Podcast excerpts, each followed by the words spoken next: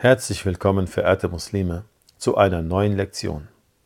Heute möchten wir euch etwas über das islamische Benehmen berichten, anlässlich des gesegneten Fastenbrechenfestes, Eid al-Fitr, in der Hoffnung zu denjenigen zu gehören, die sich dieses schöne Benehmen aneignen. Möge Allah Ta'ala euch beim Zuhören Freude und Nutzen bescheren. Alhamdulillahi Rabbil Alamin Sayyidina Muhammad wa ala alihi wa sahbihi wa sallam. Imam al-Bukhari und andere überlieferten, dass der Gesandte Gottes sallallahu alaihi wasallam sagte, sinngemäß, jedes Volk hat ein Fest und dieses ist unser Fest. Fest bedeutet, eine Zeit der Freude und des Vergnügens zu haben. Die Gläubigen freuen sich und sind dann vergnügt, wenn sie Gott gegenüber erfolgreich gehorsam waren, in der Hoffnung, dafür von Allah belohnt zu werden. Die Bedeutung der Ayah 58 in der Surah Yunus aus dem edlen Koran lautet: O Muhammad, sprich über die Gaben Gottes und seine Gnade. Darüber sollen sie sich freuen. Dies ist besser als das, was sie ansammeln.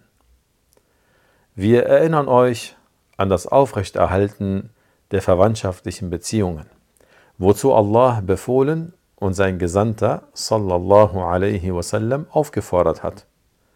Hierzu sagte der Gesandte Gottes sallallahu alaihi wasallam sinngemäß: Gib anderen zu essen, begrüße die Menschen, erhalte die verwandtschaftlichen Beziehungen aufrecht, verrichte Gebete in der Nacht, während die Menschen schlafen, und du wirst das Paradies unbestraft betreten.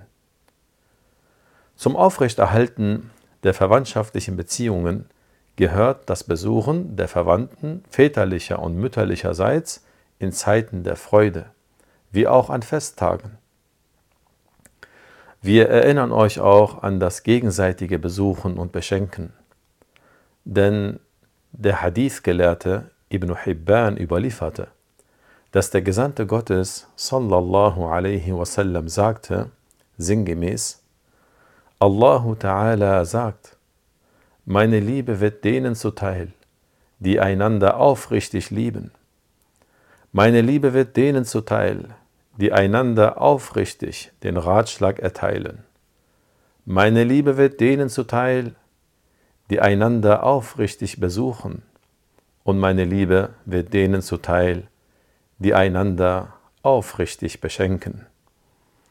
Zudem erinnern wir euch an das Fasten von weiteren sechs Tagen im Monat Shawwal, weil der Gesandte Gottes sallallahu alaihi wasallam sagte, sinngemäß, wer den Monat Ramadan und anschließend sechs Tage von Shawwal fastet, erhält eine Belohnung, die der Belohnung für das Fasten des ganzen Jahres ähnelt.